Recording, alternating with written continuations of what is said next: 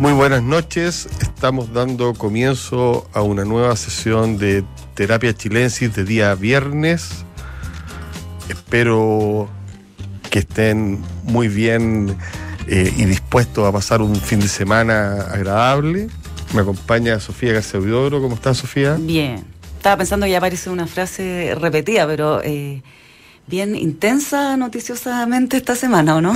Sí. Por decirlo menos. Acesante. Y, y ya a pocos días del plebiscito, como que siento que ca- cada día van a seguir aconteciendo más, más cosas. Arturo, ¿cómo estás tú? Muy bien, muy bien. Muy contento de estar aquí preparando el fin de semana. Yo reconozco eh, también estar bastante sofocado de esta cosa que se llama la, la actualidad, así que voy a darme el lujo de, de salir un poco de ahí, pero hasta, po- hasta, cierta, hasta cierto punto, debido a que estuve en mis investigaciones en YouTube, ¿Ya? que me acompañan varias personas en estas investigaciones, entre otros... Es un movimiento casi. Es un puede decir, movimiento. a esta altura. Debo, voy a hacer una, una voy a empezar con una confesión.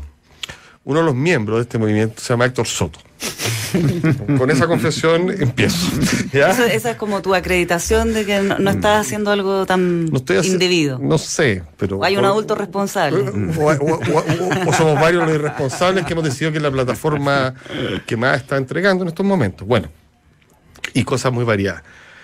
Pero para no hablar de, de, de los freaks que uno puede mirar en ella, yo quedé muy sorprendido porque están todas las películas de Raúl Ruiz de la época chilena. No sé si todas, pero una gran parte. Me refiero a Nadie dijo nada, Tres Tristes Tigres, La Colonia Penal, La Expropiación.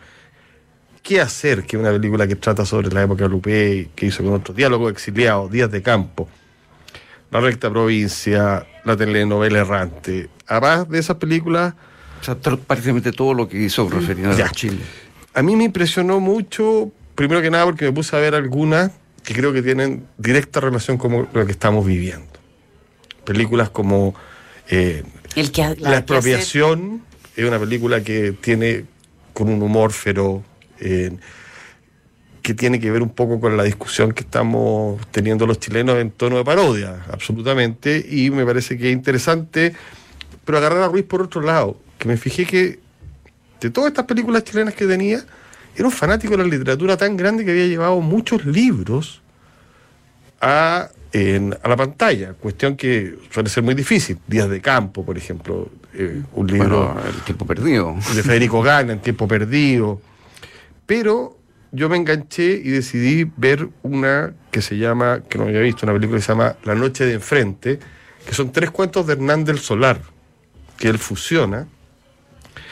Esa no la conozco. esa Es película. la primera película que la hace en Chile a su regreso, o sea, después de Palomita Blanca, que es la última que hace. Sí. Bueno, al regresar el año 2012, eh, estrena La Noche Enfrente, que la recomiendo porque es una película sobre la vejez, sobre el extravío, una película llena, acontece en Antofagasta, tiene mucho de mágico en el sentido no del realismo mágico, sino que del pensamiento mágico de la vejez, asociado a la vejez, que pasa en una, una pensión, eh, con un humor eh, que tiene que ver con el lenguaje, un humor también que descoloca a cada rato, me produjo realmente un grato momento de fascinación y de suspensión de mi relación con el con el excesivo vínculo con la contingencia, que está muy vinculada a la contingencia a lo policial. Y no hay nada menos policial que las tramas de Raúl Ruiz, donde no Muy existe cierto. ningún suspenso. Entonces son películas en las cuales uno se queda mirando los personajes. mi- La belleza de esta película visual me dejó bastante conmovido, me hizo mucho sentido considerarlo un cineasta francés, extraño, o sea, alguien que podría estar al lado de Ja- Jacques Rivet, de, eh, de personajes, llamémoslo, controversiales de alguna manera, de la nueva ola, todo ese vínculo se me hizo, pero es en Antofagasta todo esto estaba pasando. Bueno, Sergio Hernández, que es el protagonista de la película, realmente man- se manda una actuación espectacular. Hay gente, eh, llamémoslo así, que son actores más profesionales, otros que son amigos de Ruiz. La recomiendo, la recomiendo como una forma de salir de la realidad, pero de seguir en Chile, de seguir conectado a nuestros dichos, a nuestra habla. Muy buen, muy buen dato. Y, el, y, y creo que aquí estoy apuntando a un tema que nos compete en general. Casi todo el cine de Ruiz chileno habla de la identidad. Y los personajes que aparecen sobre la identidad son guasos, son criollos, y también aparecen gente de Chiloé en películas Es digamos más así, rural. más rural. Entonces, recoge un, un, llamémoslo así, un cuestionamiento, un tema con la identidad eh, que de repente estamos dejando pasar y que parte de eso tiene que ver con una idea que la dejo dando vuelta, que, es que todas sus películas están basadas en el hecho chilena, una idea que según Raúl Ruiz nosotros hablamos una lengua flotante. Una lengua que nos permite juntarnos a almorzar dos horas, después cuando nos vamos nadie sabe de qué habló. Hay que ponerse de acuerdo después. ya, esta idea del lenguaje flotante, que es, por cierto, no tiene ninguna trama, son puras digresiones, es lo que arma y articula un poco el cine de Ruiz. Y oye, y uno lo nota cuando estábamos hablando de la identidad, uno dice, esto que parece loco, no es tan loco, yo lo puedo haber visto, no sé, en un hogar de ancianos que visité hace poco a un amigo. O sea, se mete también en zonas de la de la realidad que tienen, que son poco complacientes y que el cine chileno suele meterse de manera muy dramática. El cine chileno me refiero al cine actual, de manera. No, aquí hay un humor, un desparpajo. Está hablando de la muerte todo el rato. O sea, quería recomendarlo y Oye, hay y otras por, películas. Muy buena por- por recomendación tuya, eh, que, que man- mandaste ahí un- algunos links, agarré otra que tampoco había visto y que se llama ¿Qué hacer? de Raúl Ruiz. Sí. Y es genial, es muy, muy eh, particular además, porque una mezcla, eh, está- tiene mitad de relato sucede en inglés, porque tiene que ver con un empresario que viene a visitar a ver cómo está la cosa aquí, esto en el contexto de la UP, con un nivel de efervescencia, y tiene mucho registro documental, Es una mucha calle. Totalmente, Y impresionante. eso es muy entretenido de ver, lo mismo que tú estás hablando de la entidad, el, el modo de hablar, este, este lenguaje de la calle Sí. que, que uno ya puede constatar que ha cambiado, que los chilenos Total. ya no hablamos como, como hablábamos antes. Los dichos ya no existen. Pero me impresionó Incluso mucho. ahí las consignas políticas más rabiosas sí, eran sin garabatos, eran como momios, fascistas, pero nunca un... un Es bien un- impresionante que Un hace improperio. que una película que hizo junto a otro director, eh, que son las imágenes de Allende hablando. Las imágenes de la UP grabadas por Raúl Ruiz, que no tienen que ver con la UP, digámoslo así, de Patricio Guzmán. Sí, es diferente la visión. Es muy diferente y es, interesante esa película para contrastarlo. Lo mismo que esta otra, la expropiación. Muy interesante de ver como documento histórico y claro, con, con esta mirada tan particular de Ruiz media, es media, es media absurda, entretenida. está Claro, bueno. está al filo del sueño, está al filo. Y Luis Alarcón de la- es muy bueno también. ¿no? Sí, Y- tienen- los actores chilenos le sacan mucho partido. Sí, eso fue una característica de él siempre, ¿no? Él, él logró sacarle un partido enorme. O sea, aparecen actores de otros chilena. lugares. Gallos que uno está, perdona, o gente que uno ve en las teleseries con cierta lástima porque está repitiendo el papel aquí, revividos, llenos de emociones, Genial, con genial. genialidad, con sutileza. Vale la pena meterse a YouTube, por lo menos reconozco que si ponen Raúl Ruiz película completa en el buscador, ahí aparecen Bastante todas. sencillo, ¿no? No es como para hackers. como- No, Podríamos hacerlo y si cualquiera. le pones subtítulos en español, te aparecen además las que. Bueno, eso, eso era lo, lo chistoso de esta versión, además que estaba con subtítulos del, del, al español, en el fondo era una película para, para verse de- en lengua eh, inglesa, o sea, para... Entonces uno ve ahí toda, todos los chilenismos en subtitulado al inglés, es bien divertido. No, sí, descoloca y eso es muy entretenido. y va refrescante. sí, total, Sí, total. Sí. Otra mucho menos refrescante, pero interesante película que vi en la plataforma Movie se llama The Humans.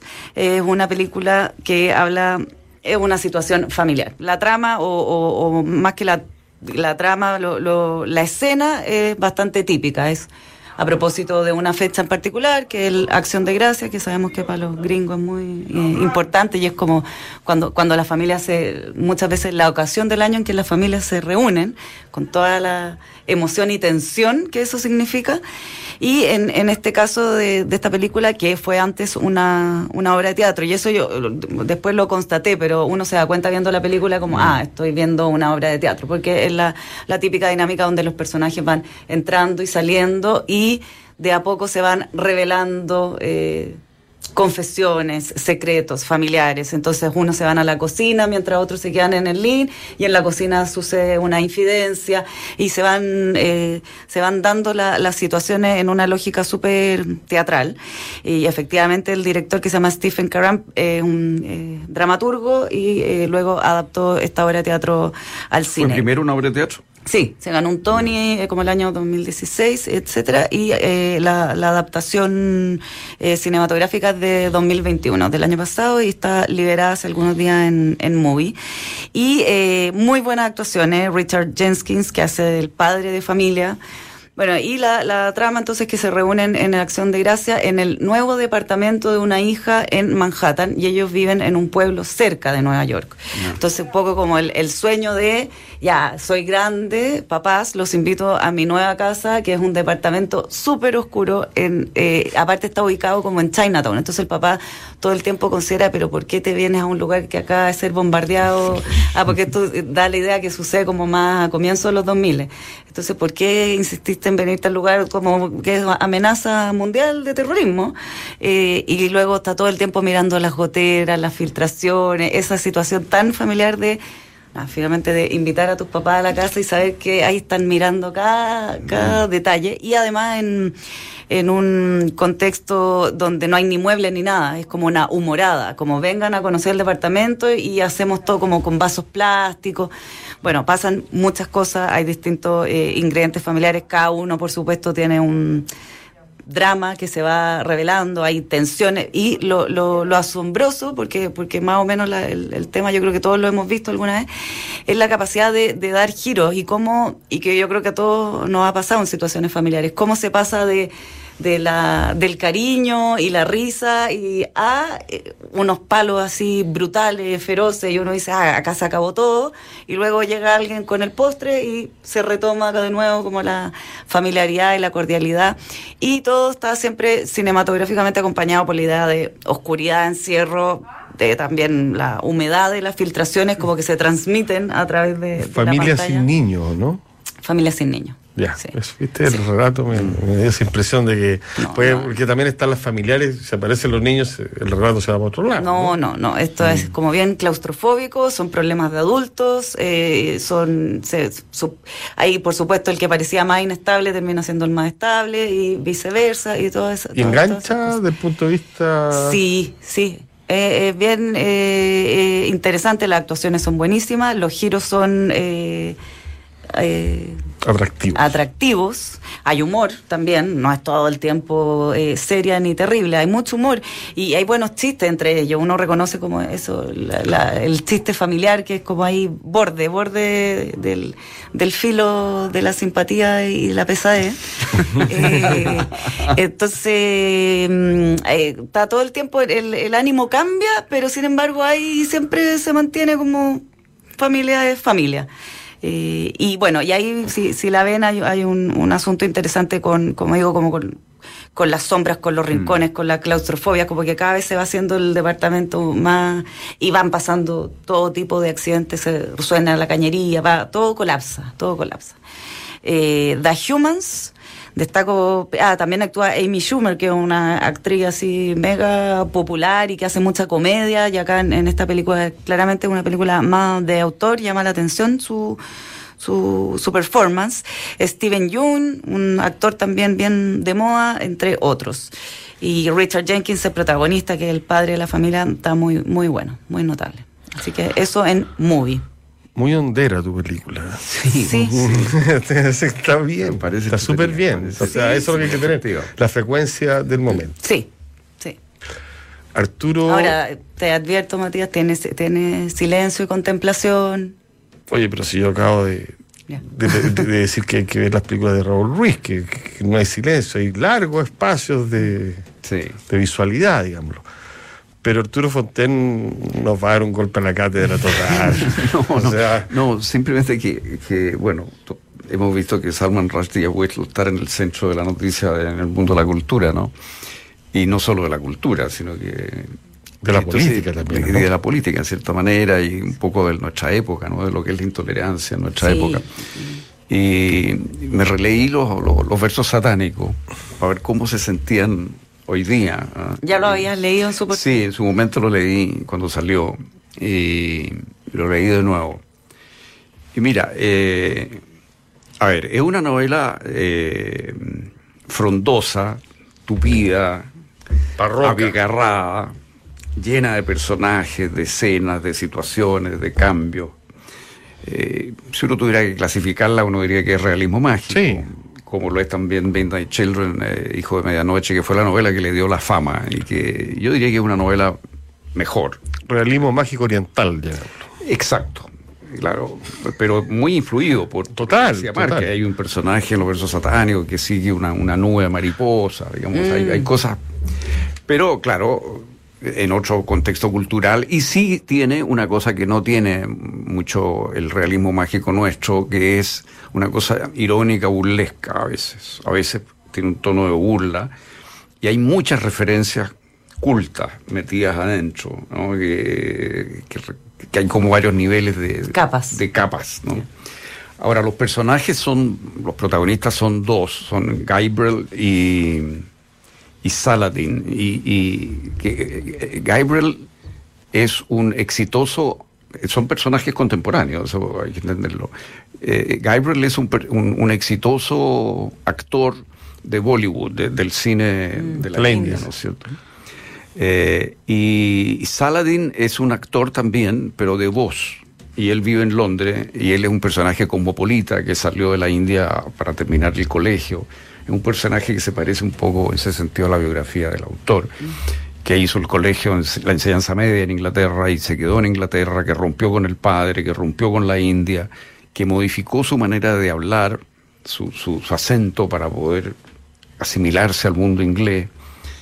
Bueno, estos dos personajes se cuentan sus historias de vida un poco en un avión eh, que va a Londres y, este avión es secuestrado por un grupo de terroristas nacionalista y, sobre el Canal de la Mancha pierden el control del avión. ¿Estos terroristas son islámicos? Eh, no, son nacionalistas más bien de la India. Y, entonces eh, el avión explota y, estos dos personajes caen sobre el Canal de la Mancha. Entonces, mientras cae uno de ellos, Gabriel, eh, tiene una serie de sueños. Ahora, este nombre Gabriel eh, está muy cerca de Gabriel, ¿no es cierto? Y Gabriel es el arcángel Gabriel, mm. que según la religión islámica es quien le va dictando a Mahoma el Corán. O sea, el, mensaje va de Alá al arcángel Gabriel y del arcángel Gabriel a Mahoma. Y esa es palabra sagrada. Entonces, eh, este Gabriel de alguna manera alude a este Gabriel. Entonces, él tiene un sueño. Y esta es una subtrama dentro de una novela cuyo tema central es otro. Y esta subtrama es la que provocó el problema.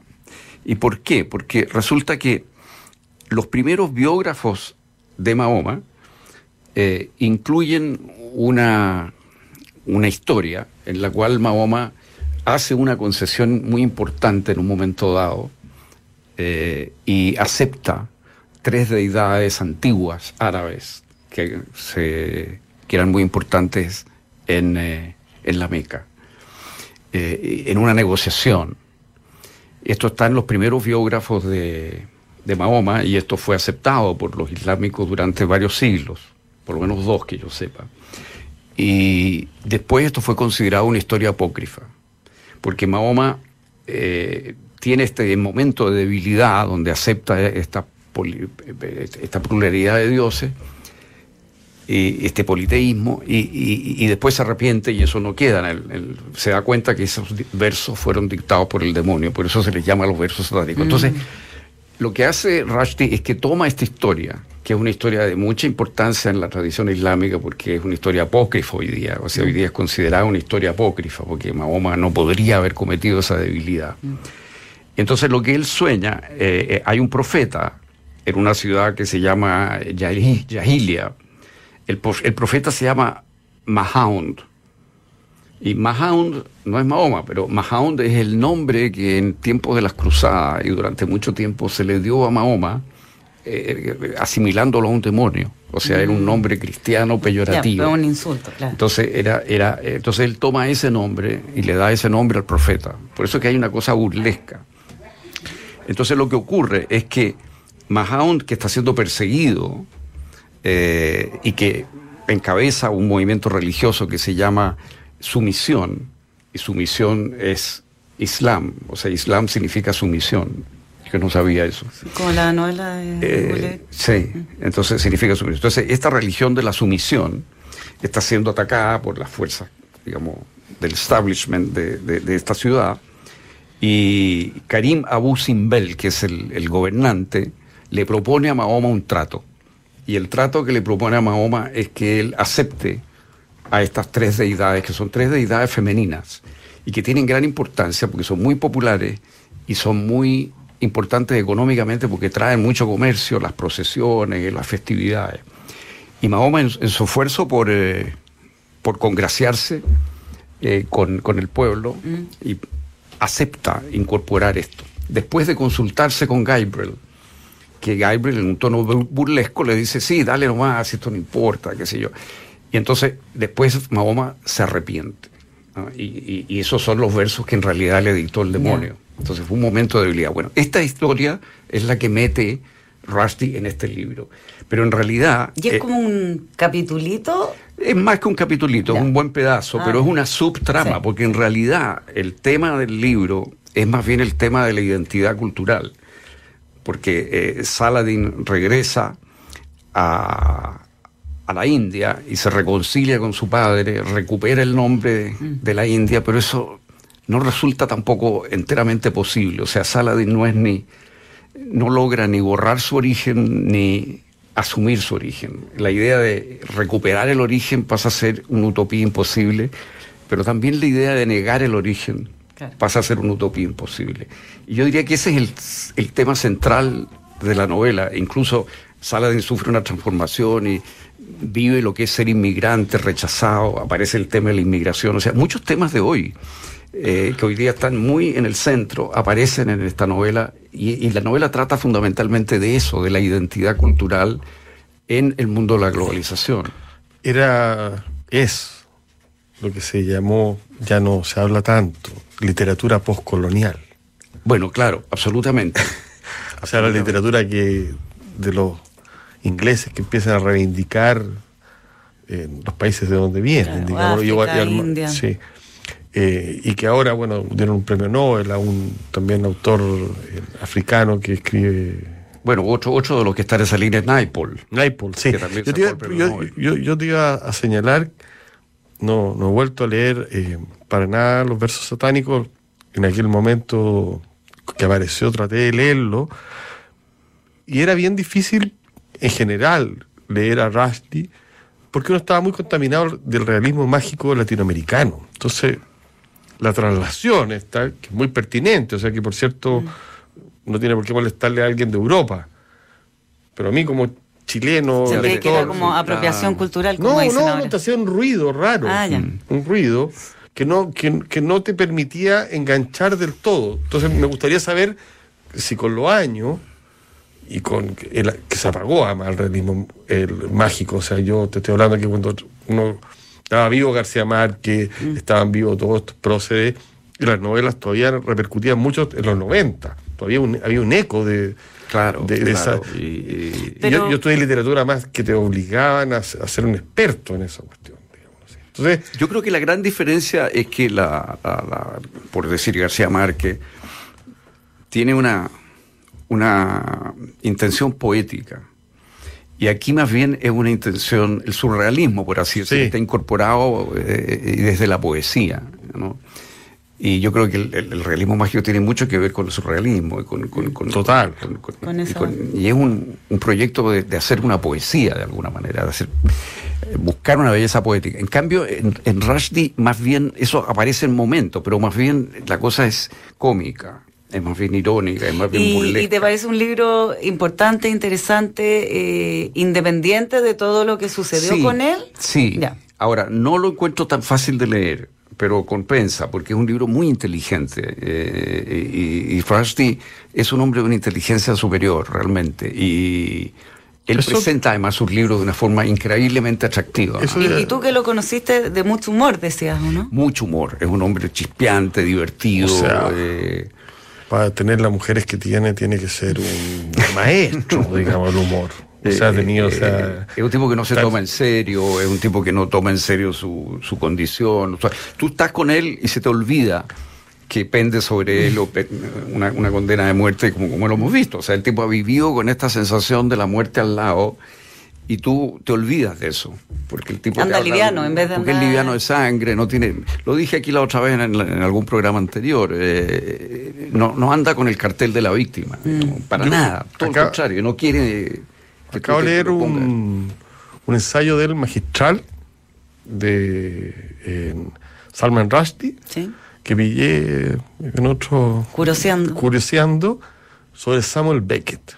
Ah, mira, debe ser fantástico. Fantástico. Un sitio web que se llama Dos, como con dos O, y que tiene como reservas de textos de poca circulación. Pero es algo que, se, no, un se imprimió. no sé si se imprimió. Es un lugar donde tú puedes encontrar desde un ensayo de Ana Arendt hasta ya. O sea, puede ser publicado en una revista. Mm, claro. Y lo pillé y estaba en verdad mirando qué encontraba. ¿Y? y me encontré con esto, Rush, dije, bueno, voy a meterme en qué onda Rushdie con Beckett. Espectacular. Eso debe ser fantástico, porque el tipo, es, tiene una formación literaria además eh, espectacular, ¿no? Eh, conoce la literatura culto inglesa y el humor, por eso me refiero. Mucho, tenía mucha onda con el humor, de, Beckett. claro, eh, algo que muchas veces en las versiones que hacemos en Latinoamérica se pierde un poco de nuevo. Total. Se toman esperando a Godot como una cosa muy seria, cuando Beckett quería en algún momento quiso que Logre y que fueran los actores. Buster Keaton, claro, esa era su onda. Entonces, esa cosa. Bueno, Rushdie estudió en rugby, en el colegio rugby, eh, que es un colegio rugby, aparte. y, entonces él tiene una formación muy inglesa, digamos. Eh, bueno, todos los indios lo tienen, digamos, pero, pero, pero el caso de él está esta cosa que él se asimiló mucho a la cultura inglesa. El que tiene humor también en esa misma frecuencia, tecla, es Hanif Kureishi. Bueno, claro. Que también escribe. Pero desde un punto de vista estilístico son totalmente diferentes. Total, no, total. Kureishi es un tipo que hace más bien cosas muy distintas. Eh, y Naipaul, ¿para qué decir? Naipaul es un tipo que hace es un muy realista completamente distinta de la de más bien cercano a Conrad, con una con menos personajes, con una trama mucho más sencilla. Un maestro, Naipaul, total. Extraordinario, Naipaul. Tal vez no sé qué va a pasar con el tiempo, cuál qué envejece mejor. A veces mm. lo de Rusty es mucho más brillante. Ahora, claro, aparte con todo, ahora este vuelco eh, dramático y trágico del atentado, obviamente va, a cobrar como otra. Sí, se está vendiendo mucho el libro y, en todas partes, también por, por apoyarlo, eh, en fin, eh, eh, la vida de él es un caso verdaderamente impresionante, porque claro, él jamás imaginó que esto iba a ocurrir. No a esta altura. Y, su intención no era para nada ofender al Islam, eso no hay duda. Él tomó esto, le pareció una historia entretenida, claro, burlesca.